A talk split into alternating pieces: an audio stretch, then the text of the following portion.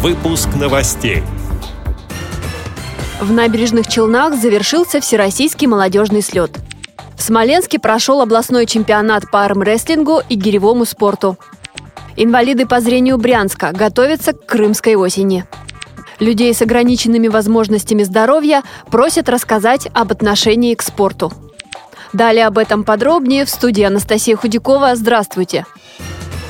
В набережных Челнах завершился Всероссийский молодежный слет. Более 50 участников собрались на гостеприимной татарской земле. В программе были круглые столы и тренинги. С большим вниманием активисты общества слепых занимались в фокус-группах, соревновались в настольных играх. Они побывали на экскурсии в Краеведческом музее. Гостям представили коллекцию самоваров, собранных в разных уголках страны. А еще молодежь прошла квест. В нем участвовал и начальник отдела по работе с молодыми инвалидами по зрению КСРК ВОЗ Василий Дрожжин. Ключевым мероприятием программы стало проведение квеста э, в черте города, где незрячие люди водили людей с остатком зрения. У последних были завязаны глаза, и у них были в руках трости. То есть это давало возможность людям, у которых есть остаточное зрение, почувствовать себя в такой ситуации, когда ты не видишь, и тебе нужно сориентироваться исключительно используя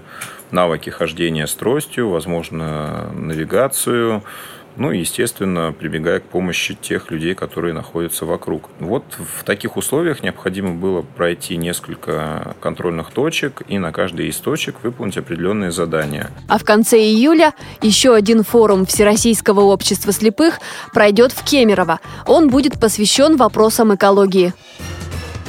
В Смоленском доме культуры ВОЗ прошел областной чемпионат по армрестлингу и гиревому спорту среди мужчин и женщин с инвалидностью по зрению. В соревнованиях участвовали представители шести городов Смоленской области. На спортивной площадке царили азарт и дружеская поддержка.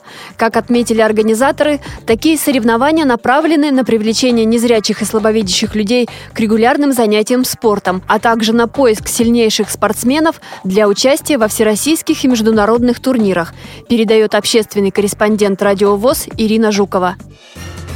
Брянская региональная организация ВОЗ провела соревнования по общей физической подготовке. В них участвовали семь команд, победившие в турнирах муниципальных районов. Каждую команду представляли мужчина и женщина. По итогам спортивной встречи лучшими стали Нина Сидорова из Бежецкой и Николай Ященко из Брянской местных организаций ВОЗ. Победители представят региональную организацию ВОЗ на Всероссийском фестивале «Крымская осень».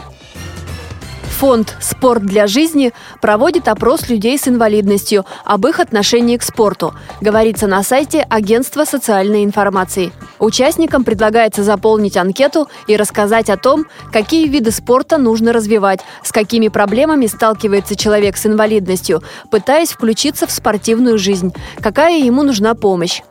Кроме того, желающие смогут выбрать проекты фонда «Спорт для жизни», в которых они хотели бы участвовать. Сейчас действует проект «Марафон в темноте», в рамках которого развивается спорт для незрячих и слабовидящих людей. Подопечные фонда могут заниматься бегом, они получают лидера, тренируются и выходят на разные беговые дистанции. В рамках второй программы «Большой спорт» люди с инвалидностью выходят на сложные спортивные дистанции.